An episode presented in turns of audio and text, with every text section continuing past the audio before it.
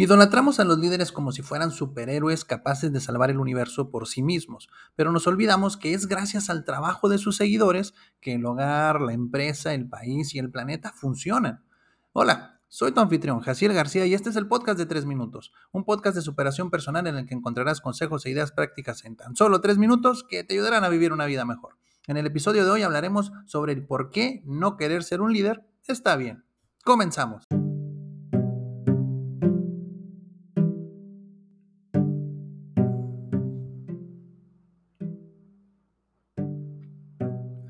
En mis clases de liderazgo pregunto a mis alumnos, ¿quieren ser líderes? Aproximadamente el 80% responde que sí y el 20% que no.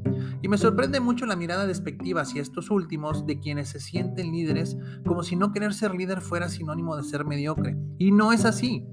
No puede existir el líder sin el seguidor, a la vez que no puede existir el seguidor sin el líder. Necesitamos ambos para llevar a las familias, las organizaciones, las comunidades y los países al éxito. Por esa razón, hoy te quiero compartir tres razones por las que está bien no querer ser un líder. Número uno, porque no te sientes preparado. Ser líder no es sencillo. En primer lugar, debes contar con un set de habilidades que te ayuden a conectar con las personas, a comunicarte bien y a gestionar efectivamente equipos. En segundo lugar, es una posición muy solitaria.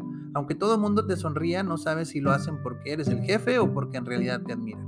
Y tercero, es una posición de mucha responsabilidad, porque cuando las cosas salen bien es gracias al equipo y cuando salen mal es por culpa del líder.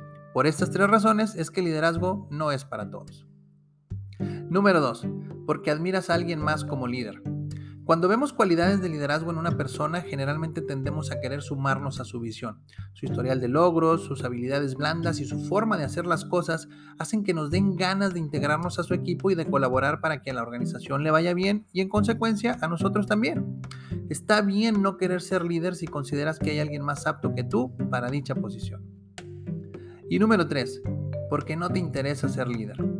Ser líder demanda lidiar con las personas, ser el responsable final y mucho, pero mucho de tu tiempo. Algunas personas simplemente no se sienten atraídas a la idea de tener que sacrificar parte de su tiempo y su vida personal por coordinar los esfuerzos de un equipo.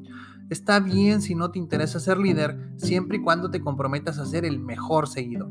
Comprométete a apoyar a los líderes de tu organización poniendo al servicio de tu equipo tus habilidades. Ahí está.